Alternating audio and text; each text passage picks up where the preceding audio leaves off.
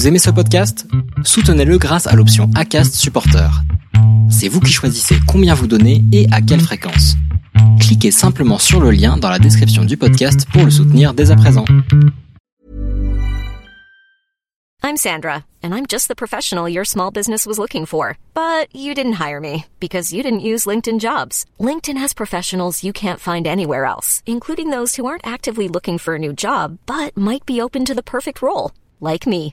In a given month, over 70% of LinkedIn users don't visit other leading job sites. So if you're not looking on LinkedIn, you'll miss out on great candidates like Sandra. Start hiring professionals like a professional. Post your free job on linkedin.com/achieve today.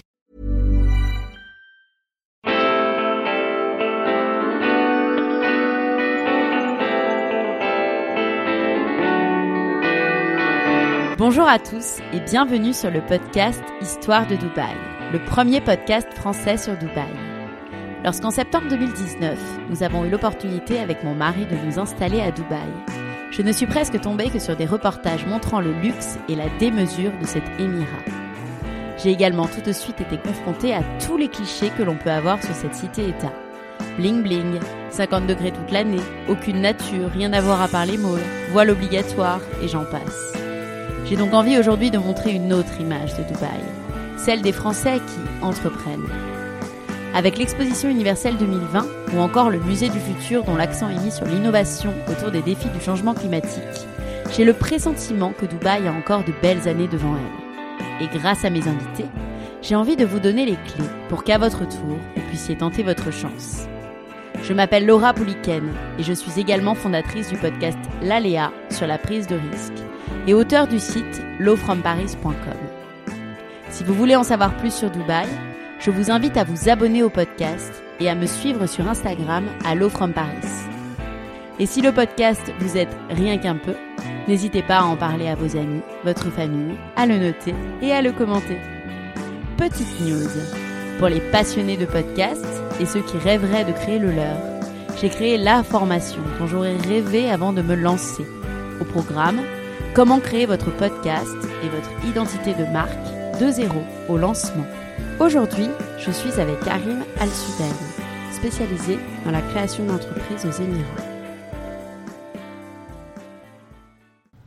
Bonjour Karim. Bonjour Laura. Je suis ravie de te rencontrer aujourd'hui. Enfin, on s'était déjà euh, parlé au téléphone puisque je t'avais appelé justement concernant euh, la création euh, d'entreprises.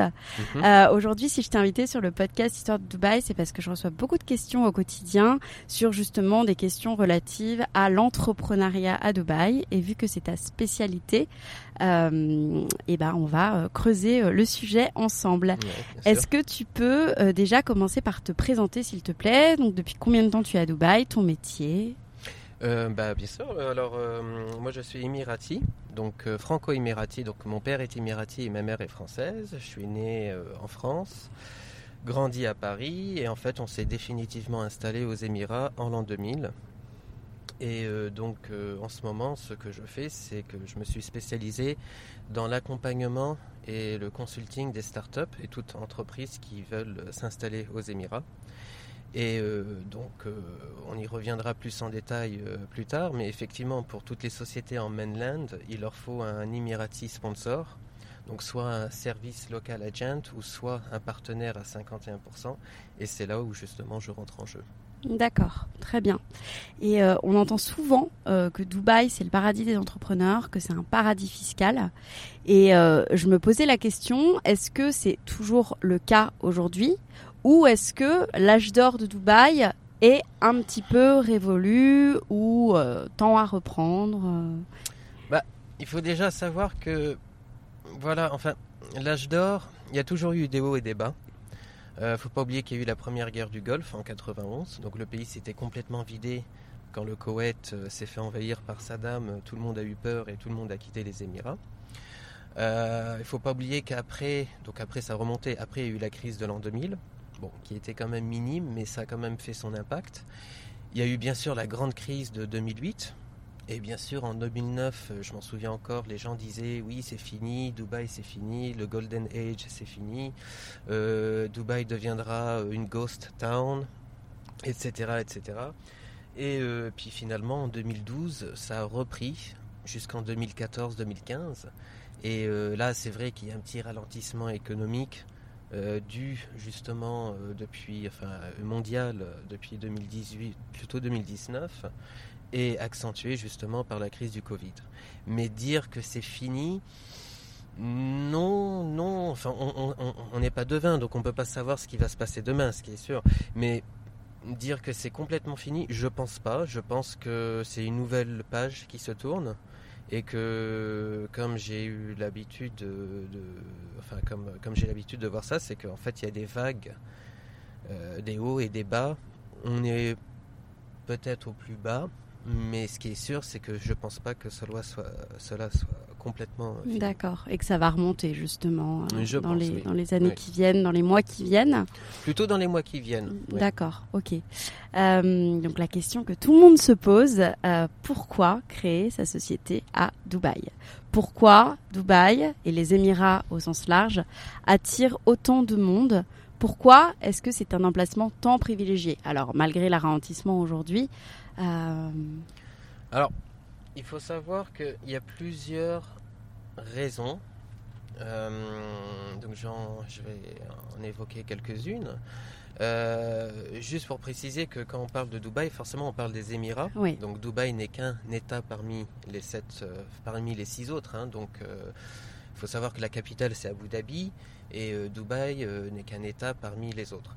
Mais voilà, pour en revenir à la question pourquoi les gens continuent à s'investir aux Émirats et essentiellement sur Dubaï, je pense que déjà d'une, euh, c'est peut-être, enfin c'est l'un des seuls et peut-être le seul pays arabe qui arrive à avoir le parfait compromis. Donc ça veut dire le côté fun, branché de la vie moderne, le côté sécuritaire, euh, l'emplacement géographique, donc il faut savoir qu'on est à 7, 5, entre 5 et 7 heures de l'extrême Asie et entre 5 et 7 heures de l'Europe. Donc ça reste quand même un pays qui est quand même euh, dépaysant par rapport à l'Europe, mais qui n'est pas très loin de l'Europe. Donc ça c'est déjà un facteur. Euh, et il y a aussi d'autres raisons après. Hein. Moi j'ai beaucoup de personnes par exemple qui viennent s'installer à Dubaï pour des raisons religieuses. Ça, j'en ai mhm. beaucoup. Donc, euh, j'ai beaucoup de Français euh, de religion, de confession musulmane qui se disent justement, pour elles, c'est le parfait compromis parce qu'elles ont toute la modernité, euh, le style de vie et le côté musulman. Donc voilà, il y a d'autres personnes, ça sera justement le côté sécuritaire. d'autres personnes, c'est, on va pas se le cacher, c'est aussi l'optimisation fiscale. Bien sûr. Voilà. Et c'est vrai que du coup, quand on y pense, c'est que les Émirats arrivent à en fait à regrouper toutes ces envies, toutes ces, toutes ces demandes-là en fait. Hmm. Donc c'est vrai que voilà, peut-être que le pays qui pourrait, euh, on se demande toujours pourquoi pas l'Arabie Saoudite, parce qu'effectivement c'est religieux, euh, voilà, mais c'est pas aussi ouvert que les Émirats. pourquoi pas Oman Voilà, hmm. pourquoi pas Oman dans ce cas-là Oman, le problème c'est que l'économie est un peu au ralenti. Ça a toujours été comme ça. Surtout qu'ils ont une préférence nationale qui est quand même beaucoup plus forte que les Émirats. Euh, le Qatar, le Koweït, c'est la même chose. Donc en fait, quand on regarde, on se, rend compte qu'en fait, les Émirats, c'est vraiment le seul pays qui accueille le maximum d'expats, toutes nationalités confondues, et qui leur donne aussi la chance de pouvoir euh, travailler, s'enrichir aux Émirats. Donc essentiellement là on parle des entrepreneurs et euh, c'est vrai que sinon si on s'éloigne un peu on a le Liban par exemple qui a ce petit côté fun euh, hmm. voilà. mais le problème c'est l'économie qui est aussi enfin elle souffre d'une économie qui n'est pas au top hmm. et surtout le fait qu'il y ait les, les, guerres aux alentours hein, enfin, Israël euh, la Jordanie tout ça et c'est vrai que encore une fois on se rend compte que les Émirats justement n'a pas ce côté là et donc je pense hein, personnellement, c'est ce qui explique le succès en fait en hmm. général des Émirats. D'accord, très bien, hyper intéressant. Et, euh, donc, si quelqu'un demain veut créer sa société à Dubaï euh, et doit se lancer dans les démarches administratives, alors j'imagine on va pas rentrer dans les détails aujourd'hui, mais je voulais juste savoir, voilà, quelles sont en gros les démarches administratives pour créer sa société à Dubaï? Alors, c'est simple sans être simple. je sais, c'est un peu paradoxal, mais euh, En fait, euh, non, dans la, euh, ça reste quand même assez simple. hein. Je veux dire Oui. qu'il y a trois grandes étapes. hein. C'est déjà euh, sans rentrer, comme, euh, comme tu le dis, sans rentrer dans les détails. hein. Les trois grandes étapes, c'est déjà le dépôt du nom. Donc là, je parle en société mainland. hein. C'est le dépôt du nom, euh, les, les permissions, s'il y a des, euh, des permissions à avoir pour la création de cette société. Donc un exemple, hein, j'ouvre euh, un restaurant, il me faut forcément euh, une permission du ministère de la Santé qui vérifiera que tout soit aux normes. Donc voilà. Donc deuxième étape, c'est justement d'avoir les permissions qu'il faut s'il y a besoin. Et troisième étape, c'est l'obtention de la licence. Donc admettons que ça soit une licence, allez, consulting. Consulting n'a besoin d'aucune espèce de, de- de- permission. Et bah du coup en 48 heures, c'est fait. d'accord. Donc ça peut aller très vite. Oui. Et est-ce qu'il y a un capital minimum à investir dans la société? Alors non, ce fut le cas avant. Pour les LLC justement, donc les licences 51-49%, il fallait absolument qu'il y ait un minimum de 150 000 dirhams. Donc il faut le diviser par 4,2 Ouais, c'est aujourd'hui. hein. Mais voilà, c'était 150 000 dirhams qu'il fallait prouver euh, l'existence de ce fonds. Euh, or, depuis 10 ans maintenant, c'est plus le cas. On le déclare, mais on n'est plus obligé de prouver qu'il y a un capital qui est, euh, qui est là en fait. D'accord. Par contre, euh, donc j'ai entendu dire à de nombreuses reprises qu'il faut s'associer avec un Émirati, euh, avec un partenaire local lorsqu'on crée une société à Dubaï. Est-ce que c'est Oui, alors vrai? Justement, alors c'est là où c'est intéressant parce qu'il y a beaucoup, beaucoup de confusion. Il faut, je pense, pour simplifier la chose, il faut, comment dirais-je, il faut euh, séparer le, le problème en trois. En fait, il, y a trois branches de licence. Il y a déjà la première, la free zone. Donc la free zone, euh, l'expat aura 100% des parts et n'a pas besoin d'un sponsor local qui va le sponsoriser. Et quel est l'avantage de cette free zone du coup? Bah, L'avantage, c'est ça justement, c'est le fait oui. d'être seul. Mais le gros désavantage que beaucoup ne, ne prennent pas en considération, on va dire, c'est que euh, légalement, elles n'ont pas le droit de travailler en B2C, ce qui est du business to client. Elles ne peuvent que faire du B2B, business to business.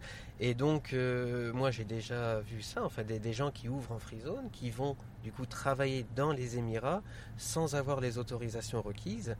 Et malheureusement, c'est qu'elles se mettent dans des situations qui peuvent les amener à avoir de grosses amendes. Hmm. Parce que légalement, ça reste interdit. Une free zone est faite pour travailler avec l'extérieur.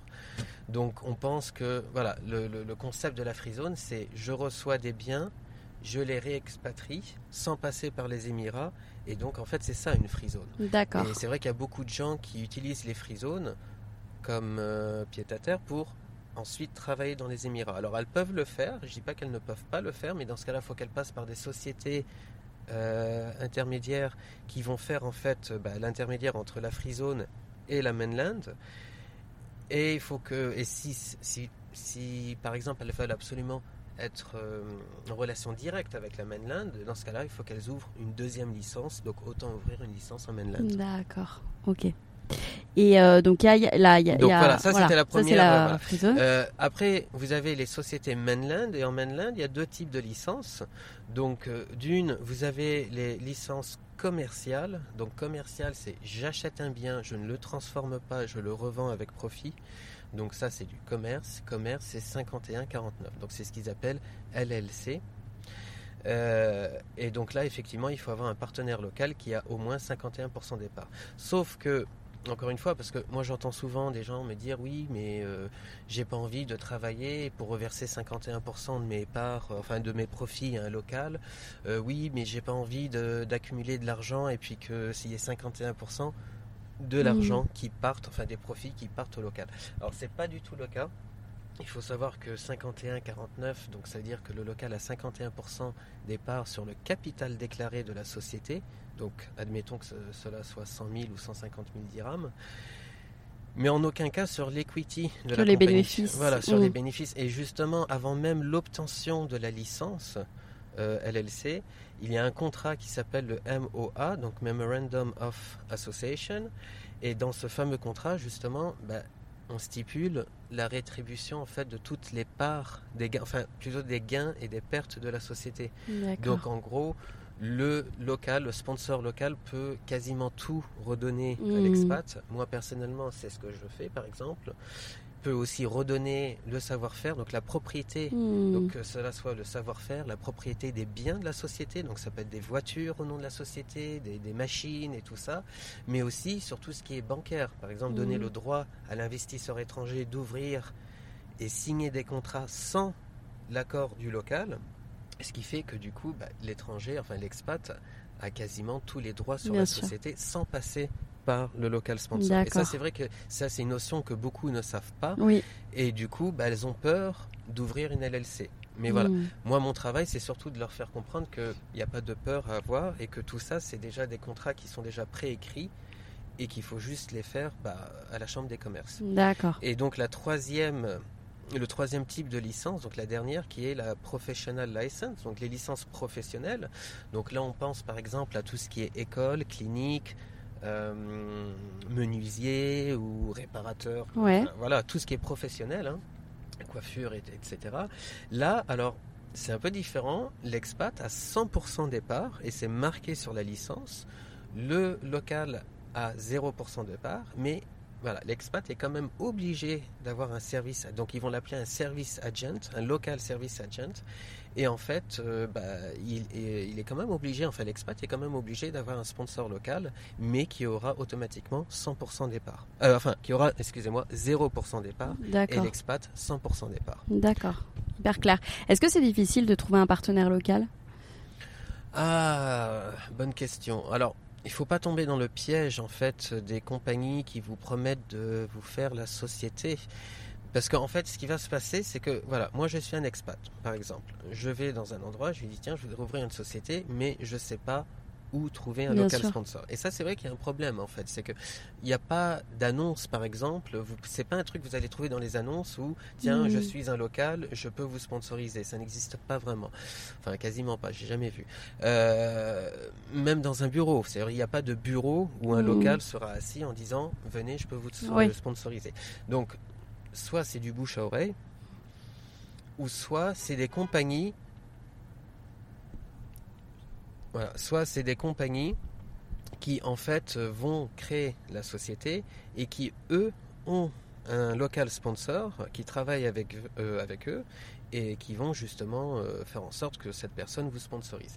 Le problème des compagnies qui ouvrent des sociétés pour les gens, alors j'ai rien contre eux et c'est très bien, surtout pour des grosses sociétés, je pense qu'il est préférable de passer par des structures comme ça. Mais après, le, moi le problème c'est que l'expat au final il n'a pas le lien direct avec son sponsor.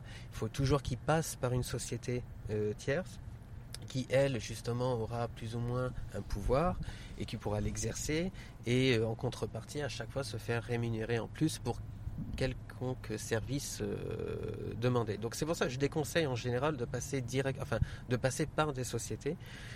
Si la personne, donc l'investisseur, a la chance de pouvoir justement être en lien direct avec son sponsor, c'est préférable. Ok. Euh, hyper clair. Euh, oui, et je voulais aussi qu'on revienne sur euh, les différents euh, statuts en fait et leurs avantages. Par exemple, qu'on parle un peu plus en profondeur du nouveau statut. Enfin, j'en ai entendu parler du statut freelance à Dubaï. Oui, alors, euh, encore une fois, tout ça, c'est, ça concerne la free zone et ça, c'est bien le piège. Enfin, c'est pas vraiment un piège, mais il faut déjà d'une faire très attention aux publicités mensongères ou qui ment par, euh, par omission. Oui. Ça. Euh, donc, ça veut dire, on vous donne le prix d'une licence. Donc, on va dire, admettons, 7000 dirhams. Et on vous dit, voilà, vous avez le droit, euh, vous avez un visa gratuit. Sauf que le visa gratuit, ben, en fait, c'est pas le visa qui est gratuit. Ce qui est gratuit, c'est le quota du visa. Donc, en fait, la personne se rend compte qu'au final, elle va euh, faire sa licence euh, freelance. Elle va, pour faire son visa, elle est obligée de louer un bureau. Et au final, pour avoir le, tous les avantages d'une société aux Émirats, elle va se, ah ben, en fait, ça va lui coûter aussi cher, voire plus cher, que d'avoir ouvert une société en mainland. Donc moi, c- moi le- vraiment le, le conseil que je peux donner aux gens, c'est vraiment de voilà, il faut savoir déjà combien coûte une société, par exemple, de consulting, parce que voilà, ça peut être ça. Et hein. vous avez consulting, marketing, consulting, euh, enfin, etc., etc. Donc, moi, ce que je conseille aux gens, c'est déjà d'une de demander le prix total d'une société en mainland. Et en général, ça dépasse pas les 4000 euh, euros à l'année. Et demander le coût total, donc de tous les frais cachés entre guillemets, sur le fait d'ouvrir une société freelance ou une société en free zone. Donc, euh, et des fois, les sociétés euh, autres que Mainland dépassent ce prix-là justement. Donc voilà, il faut bien se renseigner, il faut bien faire attention. Il est vrai que des fois, il y a des promotions qui, c'est fou de dire ça, mais c'est un peu ça. Hein. c'est vraiment des promotions où les zones font des promotions, et du coup, c'est vrai que des fois, il y a des opportunités qui sont vraiment euh, à très bas prix, très, très, très, intéressantes. Mais quand même, voilà, il faut bien savoir que quand vous êtes en freelance ou en free zone, vous pouvez toujours faire face en fait aux lois fédérales qui ne vont pas dans le sens des lois des États, parce que les freelances et free zones, c'est les lois d'État, et après vous avez les lois fédérales. Et en général, les lois fédérales n'aiment pas tout ce qui est hors mainland. D'accord. Bon, l'inconvénient hein, quand même aux Émirats, c'est que ça coûte globalement très cher de créer une entreprise. Bah alors, oui et non. oui, c'est vrai que effectivement que vous soyez euh, je sais pas moi, un, grand garage qui fait un million dirhams euh, de chiffre d'affaires ou un petit coiffeur euh, de quartier, euh, enfin dans un quartier populaire qui fait 10 000 dirhams de chiffre d'affaires à l'année, il est vrai que le coût de la structure reste le même. Donc en fait, moi je vois plutôt, voilà, il faut déjà savoir, voilà, ouvrir une structure, ça coûte tant. Maintenant, par rapport à ce que vous allez faire, est-ce que ça vaut le coup ou pas Voilà. Voilà. Il ne faut pas se dire, tiens, je pense gagner tant en chiffre d'affaires, donc il faut que ma structure me coûte tant. Je pense que c'est vraiment l'inverse. Il faut se dire que ma structure coûte tant, donc il faut que, Je, voilà, que je fasse ce type de chiffre d'affaires, par exemple. Ok, super, super clair. Euh, quels sont les secteurs en expansion à Dubaï? Est-ce que vous, vous avez un avis euh, dessus? Bah, c'est vrai qu'aujourd'hui, on arrive un peu à saturation. Et en expansion, c'est un peu compliqué, hein, parce qu'il faut savoir que les Émirats, c'est déjà 80% en moyenne, enfin, grosso modo, d'expatriés. Et que ces 80%, en fait, euh, bah, c'est une plaque tournante. Ça part, ça vient, ça part, ça vient. Donc, déjà, c'est très dur de faire une étude de marché aux Émirats. Et de là, de savoir quel est le secteur en expansion. Ça reste un peu compliqué. Euh, mais c'est vrai qu'il y a des secteurs quand même qui, euh, qui ne changent pas. Hein. Donc ça veut dire que tout ce qui est... Enfin, c'est vrai qu'aujourd'hui il y a un ralentissement général, mais jusqu'il y a encore euh, deux ans, bah, le secteur c'était la construction. C'était euh, l'immobilier. Euh. L'immobilier, c'était tout ce qui est, euh, tourne aux alentours des voitures, hein, réparation et tout ça. C'est vrai qu'il y avait de plus en plus de monde, donc de plus en plus de voitures. Et ça, c'est vrai que c'est un secteur qu'on oublie, qu'on sous-estime souvent, mais c'est vrai qu'il y a vraiment, voilà, il y a, il y a, quand même beaucoup de voitures aux Émirats. Il faut savoir qu'en général, une personne, enfin une famille, hein, une moyenne, enfin c'est minimum deux voitures par famille. Hein. donc je veux dire que qu'il y a quand même beaucoup de voitures aux Émirats. Donc je pense qu'il y a quand même, c'est vrai, un, potentiel sur ce secteur-là. Mais après, il n'y a pas que ça, forcément. Il y a tout ce qui va avec. Donc, euh, sur tout ce qui est côté, euh, par exemple, animal, euh, animaux de compagnie, etc. etc. Mais c'est vrai qu'aujourd'hui, il y a quand même une petite saturation. La saturation la plus euh, flagrante en fait, c'est euh, le retail, donc tout ce qui est commerce. Hein, ah oui. oui. Il y a vraiment une saturation de tout ce qui est euh, voilà vêtements. Ah oui, j'aurais pas pensé. si je, enfin voilà, donc c'est vrai que là, par exemple, vous avez des grands groupes qui font des des, des, des discounts des hard discounts jusqu'à 80% parce que justement ils n'arrivent pas à écouler les stocks de l'année d'avant. Et c'est vrai qu'il y a une saturation dans le retail. Ça, c'est, sûr. Mais bon, après, encore une fois, je ne suis pas un grand spécialiste et il se peut que forcément il y ait euh, voilà, des opportunités, euh, opportunités et tout ça. Mais moi, d'après ce que je vois, c'est vraiment le retail euh, où il y a vraiment une saturation.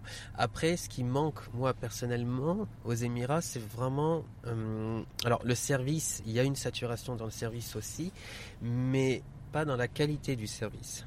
Donc euh, voilà, c'est faut bien voilà, c'est vrai que le service n'est pas cher, c'est vrai que on trouve euh, on trouve facilement euh, des gens qui peuvent travailler pour vous et tout ça, mais on trouve pas vraiment le, le côté enfin le la qualité du service. C'est vrai que si quelqu'un peut apporter, par exemple, je sais pas moi, réparateur de clim, c'est bête ça, mais c'est vrai que dans un pays où on allume un, un climatisa- un climatisateur environ 10 mois de l'année, Bah oui. bah, réparateur de clim, ça besoin. peut être un très bon filon, surtout que quand on a une clim qui euh, malheureusement euh, tombe en panne, on a souvent affaire à, à des gens qui ne parlent pas vraiment bien anglais, euh, qui ne savent pas vraiment ce qu'ils font, qui n'ont pas vraiment de diplôme, qui sont pas vraiment voilà euh, très aptes, mais qui le font quand même et qui font plus du magouillage qu'autre chose. Mais Ouais. c'est pas cher, donc personne ne râle. Mais c'est vrai que si par exemple il y avait, euh, je sais pas moi, une, une, des gens, des pros de la clim avec un professionnalisme à la française par exemple, hein, bah du coup ça pourrait vraiment marcher je pense. hein. C'est même si ça coûterait un peu plus cher, mais voilà ça pourrait marcher. Et c'est encore une fois c'est tout bête quoi, réparateur de clim.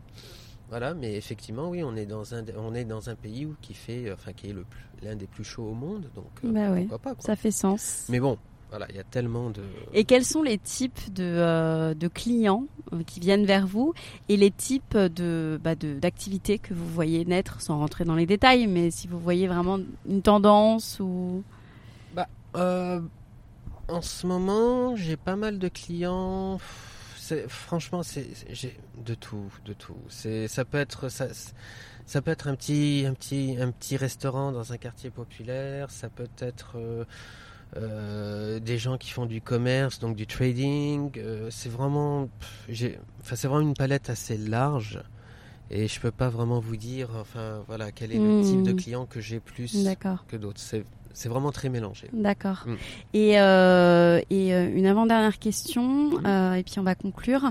Euh, Est-ce que vous pensez que c'est le bon moment pour créer son entreprise à Dubaï ou qu'il vaut mieux attendre un petit peu que le Covid passe Bah, encore une fois, ça dépend de- du type de business que vous ouvrez. Ouais. Donc, euh, c'est sûr que si vous ouvrez dans le domaine euh, du leisure, donc euh, comment on dit ça en français tout qui Divertissement. Voilà, divertissement, c'est peut-être pas le meilleur moment. C'est Mm. sûr, avec la crise actuelle, surtout que si euh, l'épidémie euh, repart à la hausse, il risque encore de refermer toutes, enfin, tous les parcs d'attractions et tout ce qui touche euh, à l'amusement et tout ça. Donc c'est peut-être pas le bon moment d'investir dans le divertissement. Mais après, encore une fois, euh, il se peut que la personne euh, peut trouver un, commerce à vendre. Donc je sais pas moi, une salle de jeu à vendre à prix défiant toute concurrence parce que la personne justement a fait faillite, enfin malheureusement pour elle, mais voilà, a- a- peut-être a fait faillite à cause, des, à cause de la fermeture euh, prolongée euh, due au Covid et du coup la personne derrière qui vient bah, se dit c'est l'opportunité, c'est pas cher, normalement ça m'aurait coûté euh, cinq fois plus cher, Mm. voilà, c'est l'opportunité. Donc encore une fois, tout est possible. Après, c'est vrai que là, pour l'instant, le divertissement, c'est peut-être pas ce qu'il y a de mieux à investir aujourd'hui, peut-être. hein. Mais euh, dans ce cas-là, euh, voilà, il y a l'alimentaire. Parce que c'est vrai qu'avec le Covid, euh, il y a eu une grosse peur par rapport à l'alimentaire. hein. Il faut savoir que les Émirats importent quasiment tout de Mm. l'étranger. hein. Donc il y a Médicaments. voilà, médicaments, euh, nourriture. médicaments, nourriture, euh, tout ça. Donc c'est vrai que par exemple par rapport à l'alimentaire, ça serait peut-être intéressant. Donc euh, je pense que oui, je pense qu'il y a des opportunités. Après c'est vrai que aujourd'hui, moi, ce que j'ai pu voir, c'est que on est un peu en, enfin, les gens sont un peu en effervescence aujourd'hui. hein. Il faut savoir que voilà, euh, c'était un peu au, ralenti- au ralentissement. Tout le monde attendait la bonne occasion. Il y a eu le Covid. Tout, enfin, tout, tout s'est plus ou moins euh, cassé la figure. Mm. Et c'est vrai que là, toutes les personnes qui ont un peu d'argent de côté se disent c'est le moment. Et là, c'est vrai que depuis le mois de septembre, je vois beaucoup de personnes qui justement se disent c'est maintenant ou jamais, que cela, soit dans l'achat de l'immobilier ou dans la création euh, d'entreprises, se disent voilà c'est maintenant parce que voilà le gouvernement fait des rabais sur, euh, sur, euh, sur, sur les prix des licences, l'immobilier est au plus bas, donc c'est vrai que toutes les personnes qui ont un peu d'argent de côté se disent bah, c'est maintenant ou jamais. Maintenant, est-ce qu'elles ont raison de le faire ou pas? Ça, c'est une autre histoire et moi, je ne peux pas le, le- le savoir, bien sûr. Mais c'est vrai que, voilà, je pense que c'est une bonne, euh, une bonne opportunité.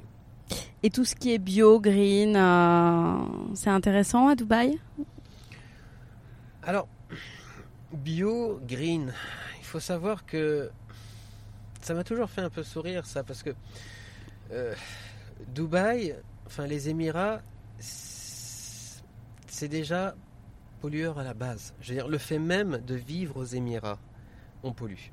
Donc euh, c'est simple. hein, le- Non mais c'est vrai, le, le- le fait par exemple de, de- Mm. de- se déplacer en voiture parce qu'on ne peut rien faire à pied, le fait par exemple euh, D'utiliser la clim toute voilà, l'année. d'utiliser Mm. la clim quasiment toute l'année, euh, le fait que bah, de prendre une douche, savoir que l'eau est désalinisée de la mer et ça pollue énormément.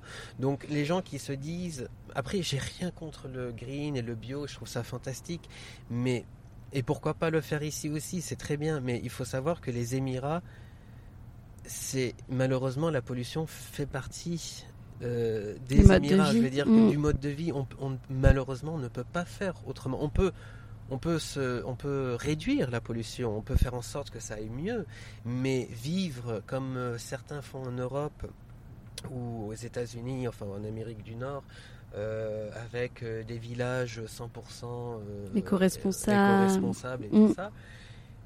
C'est pas possible aux Émirats. Je veux dire, il y aura forcément une- un côté qui va polluer. C'est- obligé. C'est pour ça qu'il y a encore 50 ans, ce n'était qu'un désert et qu'il n'y avait personne qui vivait ici. Je veux dire qu'on on vit quand même dans un pays avec des conditions climatiques qui sont quand même très, très, très, très rudes. Et euh, c'est comme, euh, moi, les gens qui me disent euh, on va faire du bio, on va vivre green aux Émirats, bah, c'est comme si on dit on va vivre en Antar- au- à l'Antarctique sans chauffage. Je me dis, bah, allez-y, bonne chance. Mais Ouais.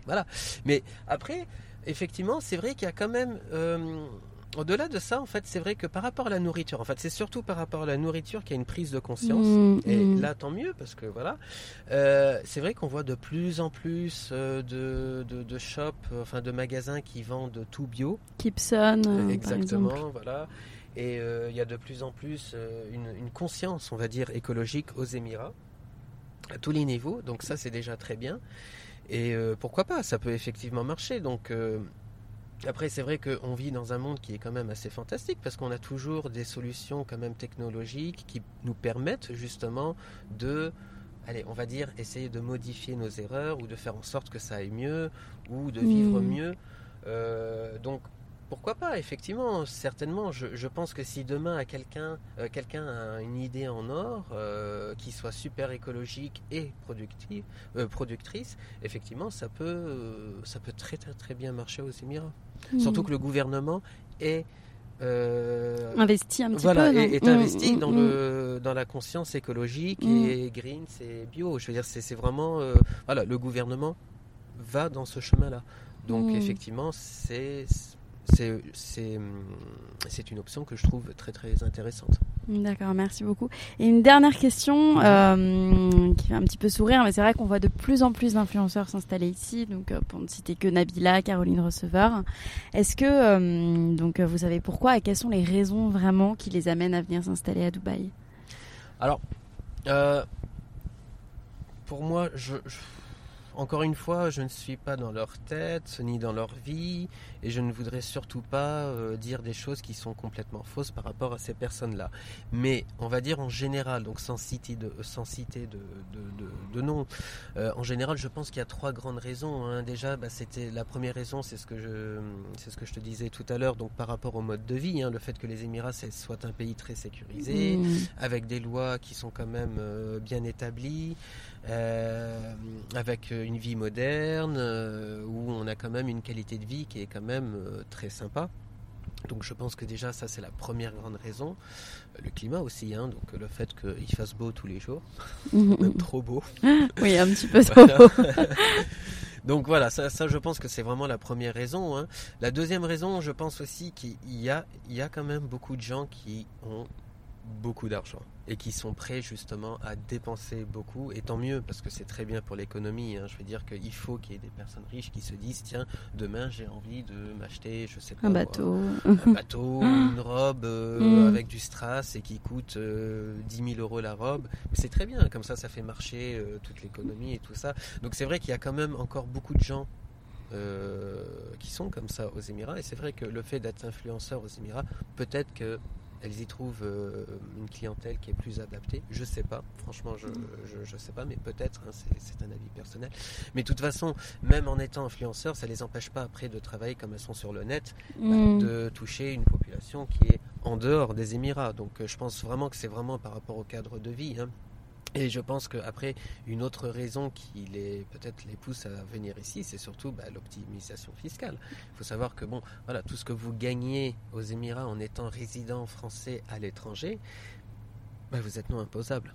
Mm. Donc du coup, c'est vrai que ça, ça incite quand même beaucoup de personnes à franchir le pas et à se dire, voilà, on pourrait aller dans d'autres pays et euh, être non imposable, mais le cadre de vie ne nous plaît pas, ou il y a ça, ou il y a ça, et se dire, ah bah tiens, les Émirats, c'est le parfait compromis, donc on va aux Émirats. Mm. Et c'est vrai que je pense que c'est peut-être aussi l'une des raisons qui peut-être aussi les motive à venir ici.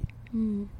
Donc euh, je pense par exemple, euh, vite fait, euh, ça, ça m'est revenu comme ça, la chanteuse Diams, Ah oui, voilà, Diams, euh, qui s'est installée en Arabie Saoudite, ah oui. voilà, qui a ouvert sa société, donc il y a environ, si je ne me trompe pas, entre 5 et 8 ans, elle s'est installée en Arabie Saoudite avec son mari, et a ouvert une société de, de pèlerinage. Peut-être. Voilà, non, mais ouais, ah, pour le. voilà, oui, oui. Ça, se dit comme Oui, ça, oui. voilà, pèlerinage euh, par rapport à la, Mecque, à la Mecque. Et donc, du coup, elle, euh, je, enfin, de ce qu'on en voit, c'est que sa, sa raison pri- euh, primaire d'être euh, venue en Arabie Saoudite, c'est vraiment la religion. Mm. Donc, elle a voulu se rapprocher de la religion mu- musulmane. Et du coup, maintenant, ça fait plus de 5 ans qu'elle habite en Arabie Saoudite. Merci beaucoup, Karim. De rien. toutes de ces rien, je vous en explications. prie. Et euh, à bientôt. À bientôt. When you make decisions for your company, you look for the no-brainers. If you have a lot of mailing to do, stamps.com is the ultimate no-brainer. Use the stamps.com mobile app to mail everything you need to keep your business running with up to 89% off USPS and UPS. Make the same no-brainer decision as over 1 million other businesses with stamps.com. Use code PROGRAM for a special offer. That's stamps.com, code PROGRAM.